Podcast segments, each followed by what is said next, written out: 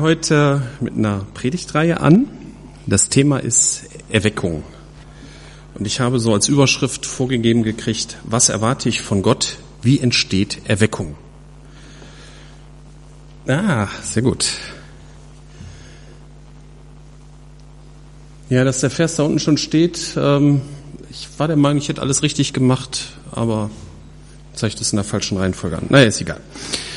Bei so Themen ähm, recherchiere ich immer ganz gerne im Internet. Ne, ich habe dann einfach mal eingegeben bei Google Erweckung und bin dann ähm, bei Wikipedia gelandet. Ähm, Wikipedia ist natürlich nicht die Wahrheit an sich, aber es gibt so einen ganz guten Überblick darüber, was so die Leute über ein Thema denken. Und manchmal sind Artikel auch recht objektiv. Ja, als ich Erweckung in der Suchmaschine eingab, landete ich bei dem Wikipedia-Artikel Erweckungsbewegung. Und dieser Artikel, der war für mich eine echte Überraschung. Weil häufig sind so Artikel über christliche Themen, die sind manchmal schon so ein bisschen einseitig. Ähm, aber der war eigentlich sehr objektiv. Ich lese mal die Einleitung vor. Jetzt muss ich mal gucken. Nee, ist ja Quatsch, weil der Computer ist ja da vorne. Ah, ja, ja, genau. Ähm, als Beweckungsbewegung werden Strömungen im Christentum bezeichnet, die die Bekehrung des Einzelnen und praktische Lebensweise besonders betonen. Gemeinchristliche oder konfessionelle Dogmen treten hinter ein ursprüngliches Verständnis eines direkt aus der Bibel entnommenen Evangeliums zurück. Erweckungsbewegungen gehen davon aus, dass lebendiges Christentum mit der Antwort des Menschen auf den Ruf des Evangeliums zur Umkehr und zur geistiger Erneuerung beginnt. Gedanklich fußt der Begriff auf Epheser 5, Vers 14, steht da unten schon. Äh, Wache auf, der du schläfst, und steh auf von den Toten, so wird Christus dich erleuchten. Da nur der Glaube ins ewige Leben führe, sei die Existenz des Ungläubigen dem Tode geweiht. Somit erscheint die Hinwendung zum Glauben als Hinwendung zum Leben eine Analogie zur Auferstehung Christi als Erweckung vom Tode. Da kann man nichts gegen sagen. Ne? Also ist jetzt nicht aus irgendeinem christlichen Buch, ist aus Wikipedia. Und äh, da ich ein bequemer Mensch bin, werde ich noch, noch ein paar weitere Wikipedia-Zitate, aber keine Angst, das ist nicht über Hausaufgaben, ich habe das nicht alles kopiert. Ähm, charakteristisch, jetzt muss ich mal gucken, dass ich mit meinen Folien hier. Ja, genau, das war's. Das ist mir letztes Mal schon aufgefallen. Ich sollte mir lieber einen Laptop hinstellen, dass ich die Folien selber auch sehe, damit ich auch weiß, was da vorne ist. Aber okay. Man darf Fehler zwei, dreimal machen, bis man dann daraus lernt. Genau. Jetzt kommen sie alle. Naja, ist egal. Also, charakteristisch für Erweckungsbewegungen sind persönliche Bekehrungen, die in einer ethisch veränderten Lebensweise gemäß dem Evangelium von Jesus Christus resultieren. Gewöhnlich entstanden sie als Reaktion auf ein Christentum, das als dogmatisch fixiert, liturgisch erstarrt oder rein traditionalistisch empfunden wurde. Erweckungsbewegungen sind keine Randerscheinungen, sondern Massenbewegungen. Die Erweckungsbewegungen des 18. bis 20. Jahrhunderts haben jeweils zu einem starken Anwachsen der engagierten Christen in der Bevölkerung geführt. In manchen Fällen wurden dabei Kirchenferne angesprochen, in anderen Fällen Kirchenmitglieder ohne innere Beteiligung. Beispielsweise gab es in England innerhalb von 50 Jahren 75.000 Methodisten. In den Vereinigten Staaten wuchs ihre Zahl von 500 im Jahr 1771 auf 15.000 im Jahr 1784, also sind nur 13 Jahre. Das 19. Jahrhundert begann in den Vereinigten Staaten mit sieben Prozent der Bevölkerung als Mitglied in der Kirche. 100 Jahre später waren es 40 Prozent. Die Pfingstbewegung in Brasilien war 1960 praktisch bedeutungslos. Heute umfasst sie 15 Prozent der Bevölkerung. Also da ist was passiert. Richtig, richtig viele Menschen, Massenbewegung. Wie gesagt, es ist noch alles aus Wikipedia. Das ist jetzt nicht irgendwie Buch von Missionar irgendwie ein wesentlicher Faktor bei vielen Erweckungsbewegungen ist die Predigt, die im 18. und 19. Jahrhundert oft auf freiem Feld stattfand und Massen von Kirchenfernen anzog. Manche amerikanische Fernsehprediger sehen sich in der Tradition der alten Erweckungsprediger. Hm, das kann man vielleicht hinterfragen. Okay. Neben der Evangelisation haben Erweckungsbewegungen oft eine starke gemeinschaftsfördernde und diakonische Komponente. Dazu gehören Klassen und Armenapotheken der Methodisten, ebenso wie die Gesellenvereine und Diakonissenhäuser der Erweckung in Deutschland oder die Hauskreise und das soziale Engagement der Pfingstgemeinden in Brasilien. Bei praktisch allen Erweckungsbewegungen kam es teilweise zu starken Emotionen. Leute brechen während der Predigt in Tränen aus, sind überschwänglich glücklich über ihre Bekehrung oder haben ekstatische Erlebnisse. Während diese Begleiterscheinungen in vielen Fällen von den beteiligten Predigern bejaht wurden, trafen sie insbesondere bei den Theologen der etablierten Kirchen auf massive Kritik und dienten oft als Anlass, die als, um eine als Konkurrenz empfundene Bewegung insgesamt zu verurteilen.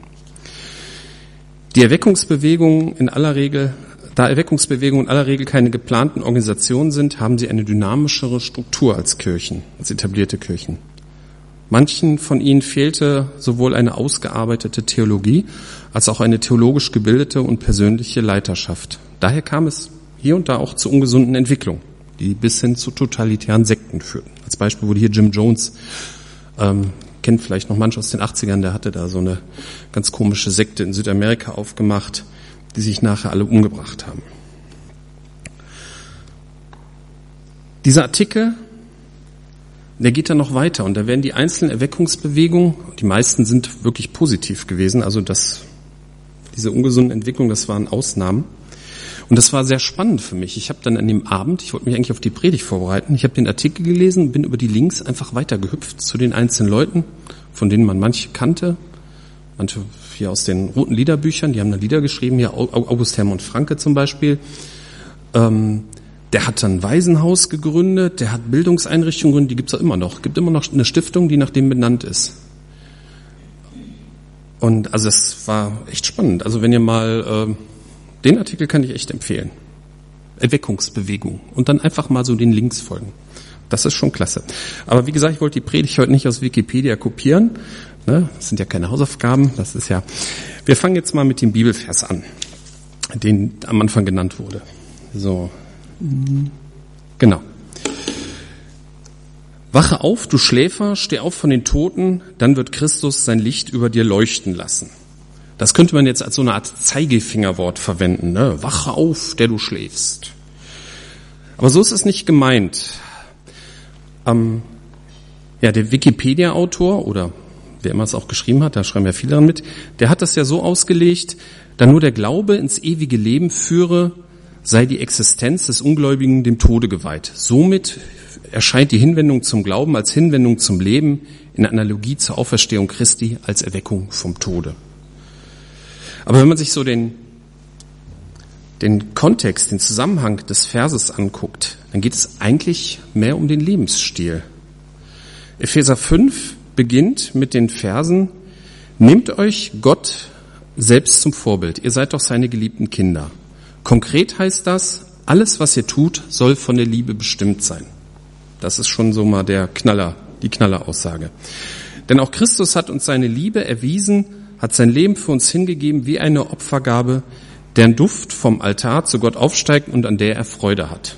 Das ist halt ein Bild aus dem, aus den alttestamentarischen Tempeln. Da wurden dann so Kräuter verbrannt als Symbol für die Gebete, die aufsteigen.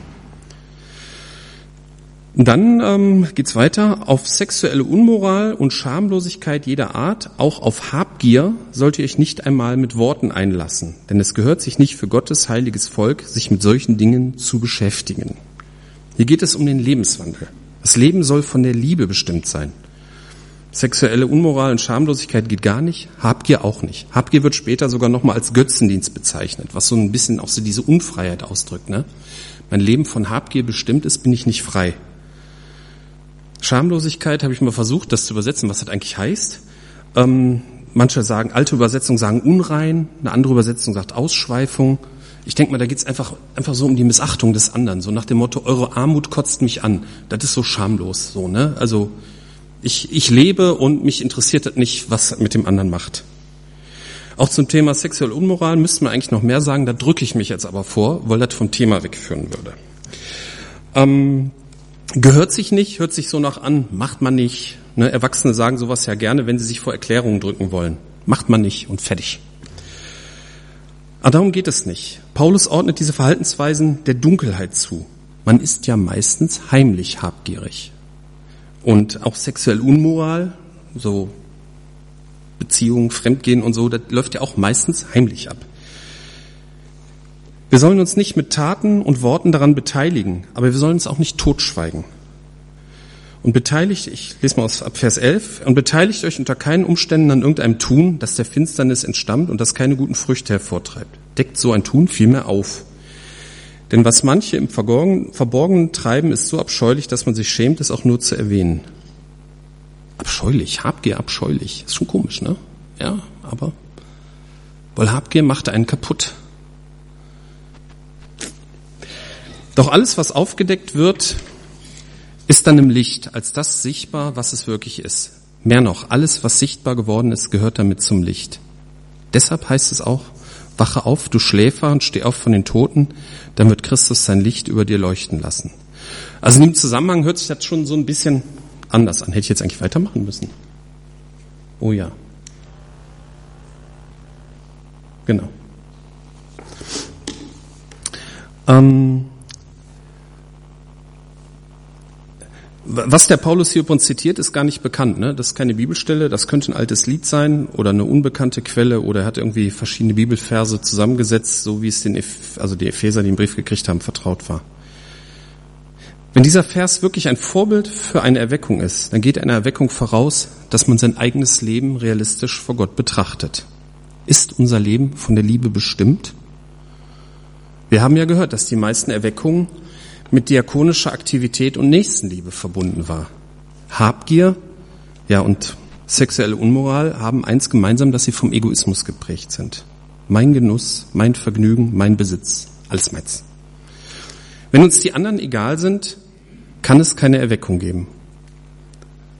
Und der Blick auf Gott und den Blick auf Gott und auf die anderen zu bekommen, das entspricht wohl hier dem Erwachen, dass man realistischen Blick von sich selber und von dem Nächsten kriegt. Aber ganz so einfach ist es auch nicht. Wir schauen uns mal zwei Erweckungen aus der Bibel an und ich nehme mal die erste, die kurioseste überhaupt. Das ist die Erweckung durch Jona. Die Geschichte von Jona kennt ihr wahrscheinlich alle, wurde er von einem großen Fisch, wurde er dann irgendwann an Land gespuckt und dann ging es los. Jona 3. Und da sprach der Herr ein zweites Mal mit Jona, mach dich auf den Weg und geh in die große Stadt Ninive Überbring ihr die Botschaft, die ich dir sage. Diesmal gehorchte Jona der Anweisung des Herrn und ging nach Ninive. Sie war eine so große Stadt vor Gott, dass man drei Tage brauchte, um sie zu durchqueren. Drei Tage zu Fuß. Köln, Leverkusen, ne? Jona ging eine Tagesreise weit in die Stadt hinein und predigte, Ninive wird in 40 Tagen zerstört werden. Da glaubten die, Bewohner, die Einwohner Ninives an Gott und alle vom höchsten bis zum geringsten beschlossen zu fasten und sich in Säcke zu kleiden. Als der König von Ninive die Botschaft hörte, verließ er seinen Thron, legte seine königlichen Gewänder ab und er kleidete sich in einen Sack und setzte sich in die Asche.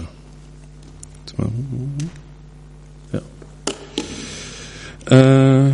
Äh, Asche. Dann ließen der König und die führenden Männer folgenden Erlass in Ninive bekannt geben. Weder Mensch noch Vieh, Rind und Schaf dürfen irgendwas essen. Sie dürfen weder weiden noch Wasser trinken. Mensch und Tier sollen sich in Säcke kleiden und sich ganz dem Gebet zu Gott widmen. Sie sollen von ihren bösen Wegen umkehren und von ihren Gräueltaten ablassen. Wer weiß, vielleicht kehrt Gott um und bereut und bezähmt seinen grimmigen Zorn, sodass wir nicht zugrunde gehen. Als Gott sah, dass sie von ihren schlechten Wegen umgekehrt waren, bedauerte er, dass er ihnen Unheil angedroht hatte und verschonte sie. Eine einfache, klare Botschaft. Ihr seid alle verloren. Wahrscheinlich sah Jona auch noch so ein bisschen aus wie ein Zombie. Ich meine, der war drei Tage in dem Bauch eines Fisches. Ne? Der, es gibt ja da Berichte, dass dann ähm, Fischer aus einem lebend aus einem Bauch von einem Pottwal rausgeholt worden. Die waren dann ziemlich ramponiert. Ähm, man kann sich das auch vorstellen, ähm, dass die Magensäure und, und so also der sah schon wahrscheinlich klasse aus. Und wenn dann so einer durch die Stadt geht, hört man ihm vielleicht auch eher zu, aber naja. Jona war übrigens der einzige Prophet in der Bibel, der überhaupt kein Interesse daran hatte, dass seine Botschaft gehört wurde. Und er war der erfolgreichste von allen. Die Stadt hatte über 120.000 Einwohner und das war für damalige Zeit, war das eine Millionenstadt, war das so eine Art New York. Also heute ist 120.000 Einwohner, so eine Art Leverkusen, aber hm, okay. Alle hörten sie auf Jonas Predigt. Ich glaube nicht, dass diese Art der Predigt ähm, eine Regel sein sollte. Nee, ist soweit. Eine Regel für immer sein sollte. Es können manchmal auch so Predigten dran sein, ne, wo man auf die Verlorenheit hinweist. Aber es gibt kein Erweckungsrezept. So nach dem Motto, wir müssen, müssen unser Leben nachdenken, netter zu unseren Mitmenschen sein, wir brauchen einen bestimmten Predigtstil, bestimmte Lobpreisart und so weiter. Es ist natürlich sehr sinnvoll, über solche Themen nachzudenken. Aber sie garantieren keinen Erfolg. Manchmal läuft sowas völlig anders, als wir uns vorstellen. Und da ist halt Jona ein Beispiel für. Aber schauen wir uns mal eine andere Erweckung an. Und zwar die an Pfingsten. Ja. Zuerst gab es übernatürliche Zeichen. Kennt das sicherlich, da kamen dann Feuerzungen auf die Anwesen und sie konnten in fremden Sprachen sprechen. Aber die Fremden hat es nicht überzeugt. Die haben gesagt, oh, ein Wunder. Sondern die haben, die einen waren verwirrt und die anderen haben gesagt, oh, die haben aber früher am Morgen schon viel getrunken. Also da mit Zeichen und Wunder, ja, war nur Beiwerk. Ja, und dann begann Petrus zu predigen. Und danach passierte Folgendes. Ich lese mal aus Apostelgeschichte 2. Die Zuhörer waren von dem, was Petrus sagte, bis ins Innerste getroffen. Was sollen wir jetzt tun, liebe Brüder? fragten sie ihn und die anderen Apostel. Kehrt um und jeder von euch lasse sich auf den Namen von Jesus Christus taufen. Dann wird Gott euch eure Sünden vergeben und ihr werdet seine Gabe, den Heiligen Geist, bekommen. Denn diese Zusage gilt euch und euren Nachkommen und darüber hinaus allen Menschen, auch in den entferntesten Ländern. Alle die der Herr, unser Gott, zu seiner Gemeinde rufen wird. Mit diesen und noch vielen anderen Worten bezeugte Petrus ihnen das Evangelium. Eindringlich ermahnte er sie, diese Generation ist auf dem Weg ins Verderben. Lasst euch retten vor dem Gericht, das über sie hereinbrechen wird. Viele nahmen die Botschaft an, die Petrus ihnen verkündete, und ließen sich taufen. Durch Gottes Wirken wuchs die Gemeinde an diesem Tag um etwa 3000 Personen, also an einem Tag. Was das Leben der Christen prägte, war die Lehre, in der die Apostel sie unterwiesen, ihr Zusammenhalt in gegenseitiger Liebe und Hilfsbereitschaft, das Mahl des Herrn und das Gebet. Jedermann in Jerusalem war von einer tiefen Ehrfurcht vor Gott ergriffen und durch die Apostel geschahen zahlreiche Wunder und viele außergewöhnliche Dinge. Alle, die an Jesus glaubten, hielten fest zusammen und teilten alles miteinander, was sie besaßen. Sie verkauften sogar Grundstücke und sonstigen Besitz und verteilten den Erlös entsprechend den jeweiligen Bedürfnissen an alle, die in Not waren. Einmütig und in großer Treue kamen sie Tag für Tag im Tempel zusammen. Außerdem trafen sie sich täglich in den Häusern, um miteinander zu essen und das Mahl des Herrn zu feiern. Und ihre Zusammenkünfte waren von überschwänglicher Freude und aufrichtiger Herzlichkeit geprägt. Sie priesen Gott bei allem, was sie taten und standen beim Volk im großen Ansehen. Und jeden Tag rettete der Herr weitere Menschen, sodass die Gemeinde immer größer wurde.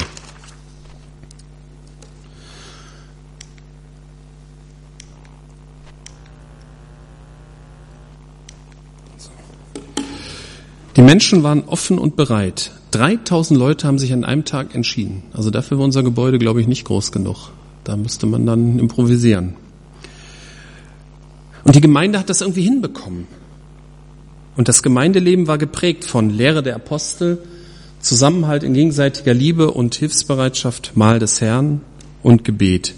Es entspricht ja ungefähr dem, was auch in dem Wikipedia-Artikel stand, dass der nicht äh, wahrscheinlich nicht äh, christliche Autor natürlich nicht so genau hervorheben konnte mit Mahl des Herrn und Gebet. Ähm, das sieht man ja auch nicht so von außen. Von außen sieht man ja nur die ersten beiden. Der Zusammenhalt war so groß, dass sie sogar großen Besitz verkauft und verschenkt haben. Und als junger Christ hatte ich mit diesen Versen immer Probleme, wo ich dachte, dass es eine Christenpflicht ist, wenn man die Bibel ernst nimmt. Und das konnte ich einfach nicht alles weggeben. Aber so ist das natürlich nicht gemeint. Wir hören ja auch später in den Briefen, dass es ganz normal ist, dass Christen auch Häuser haben und auch, dass es arme und reiche Christen gibt. Aber in dieser besonderen Situation war das einfach dran. Und die Menschen hatten von Gott die Freiheit dazu bekommen. Und wenn so ein Handeln bei uns auch einmal dran sein sollte, dann werden, nicht dann müssen, sondern dann werden wir es nicht zähneknirschen tun, sondern mit Freude. Und es drückt den Zusammenhalt, die gegenseitige Hilfe aus. Seht, wie haben sie einander so lieb. Das ist ein Satz, der steht nicht in der Bibel, der ist angeblich von einem Kritiker der frühen Kirche ausgerufen worden. Ich habe da ein bisschen recherchiert, mehr habe ich leider nicht gefunden als nur diese ungefähre Aussage. Und Gott rettete jeden Tag weitere Menschen. Ja. Und wie geht das jetzt? Ich habe die einzelnen Themen zur Erweckung nur angerissen und ich habe natürlich auch kein Rezept. Ich möchte einige Verse aus meiner letzten Predigt noch einmal zitieren, und zwar aus Matthäus 9, 36 bis 38. Als Jesus die Scharen von Menschen sah, ergriff ihn tiefes Mitgefühl, denn sie waren erschöpft und hilflos wie Schafe, die keinen Hirten haben. Da sagte er zu seinen Jüngern, die Ernte ist groß, doch es sind nur wenig Arbeiter da. Bittet deshalb den Herrn der Ernte, dass er Arbeiter auf sein Erntefeld sende oder schickt. Eine Fragestellung meiner Predigt sollte ja die Frage sein, was erwarte ich von Gott? Ich persönlich erwarte, dass er wirklich Mitarbeiter in seine Ernte sendet, sodass ja auch Scharen von Menschen kommen hierhin. Ich habe keine Ahnung, wie wir damit klarkommen. Ich erwarte, dass er uns verändert, dass wir dazu bereit sind und dass wir auch dazu bereit sind, den Herrn der Ernte zu bitten. Und ich erwarte, dass wir auch trotz vieler Fremde selber nicht zu kurz kommen. Nach dem Stadtfest hatte ich ein interessantes Gespräch mit einer Schwester aus unserer Gemeinde. Sie hat mir erzählt, dass eine landeskirchliche Christin enttäuscht oder entsetzt war, dass wir nach unserem Stadtfestgottesdienst am Ende nicht das Vaterunser gebetet haben. Das hat mich nicht losgelassen und ich habe noch länger darüber nachgedacht. Diese Frau hatte eine klare Vorstellung davon, wie ein Gottesdienst aussehen muss und die haben wir nicht erfüllt. Und das wird uns natürlich auch begegnen. Die Bibel ist unverrückbar. Jesu Opfer, Sündenvergebung, Auferstehung, das ist alles fest und unverhandelbar. Und vielleicht ist es auch dran, dass wir noch mehr diese Grundlagen wieder studieren. Aber alles andere ist Tradition.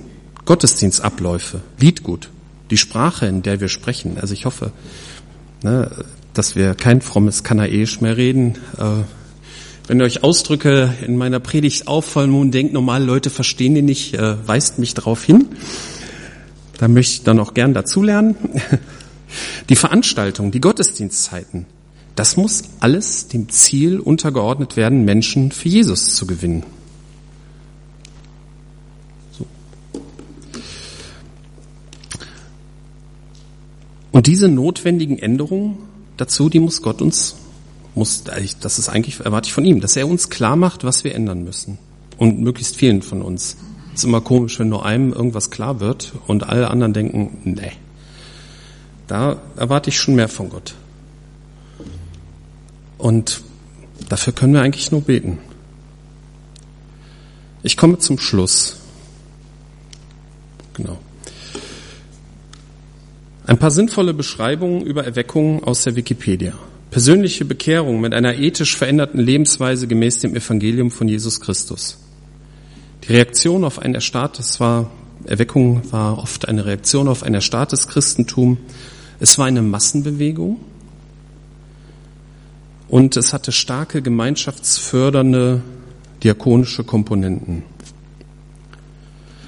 Wache auf, der du schläfst, in dem Text waren es, äh, ja, was Habgier und sexuelle Unmoral als, ich denke mal, als Beispiel für besonders egoistische Sachen. Und sie gehören zur Dunkelheit. Und Licht bedeutet, dass unser Leben von der Liebe bestimmt ist. Ich denke, man darf auch nicht, das ist, glaube ich, auch das, was in dem Vers meint, dass man nicht nur auf das Böse guckt, sondern dass man, dass man das Richtige lebt, dass unser Leben von der Liebe bestimmt ist. Und dass, ähm, dadurch so allgemein das Böse mehr so in den Schatten unserer Wahrnehmung wandert. Das war jetzt vielleicht ein bisschen zu wild formuliert, aber ich glaube, ich weiß, was, äh, ihr wisst, was ich meine. Ja, ein Anti-Beispiel dazwischen. Jona zeigt, dass Erweckungen auch völlig anders ablaufen können und dass es eben kein Rezept gibt. Ne, also wir können jetzt hier alle auf eine Erweckungsschulung gehen, auf ein Seminar, wir kommen zurück und dann gibt's Erweckung. So läuft das, glaube ich, nicht. In Apostelgeschichte 2 ist ein Beispiel dafür, wie die Predigt von Petrus die Zuhörer ins Herz trifft und sie entscheiden sich für Jesus. Und die Kernpunkte dieser neuen Gemeinde war die Lehre der Apostel, Zusammenhalt in gegenseitiger Liebe und Hilfsbereitschaft, das Mahl des Herrn und das Gebet. Ja, und ich erwarte, dass Gott Mitarbeiter in die Ernte sendet, dass Gott uns verändert, dass wir bereit sind für Fremde, dass wir trotz neuer Leute selber nicht zu kurz kommen. Ja, und das, das glaube ich, kann ich voraussagen. Das Unverrückbare wird bleiben, aber die Traditionen werden sich ändern. Die Traditionen haben alle irgendwann begonnen. Sie werden sich abwandeln, manche, es wird neue Traditionen geben. Aber das Evangelium wird bleiben. Amen.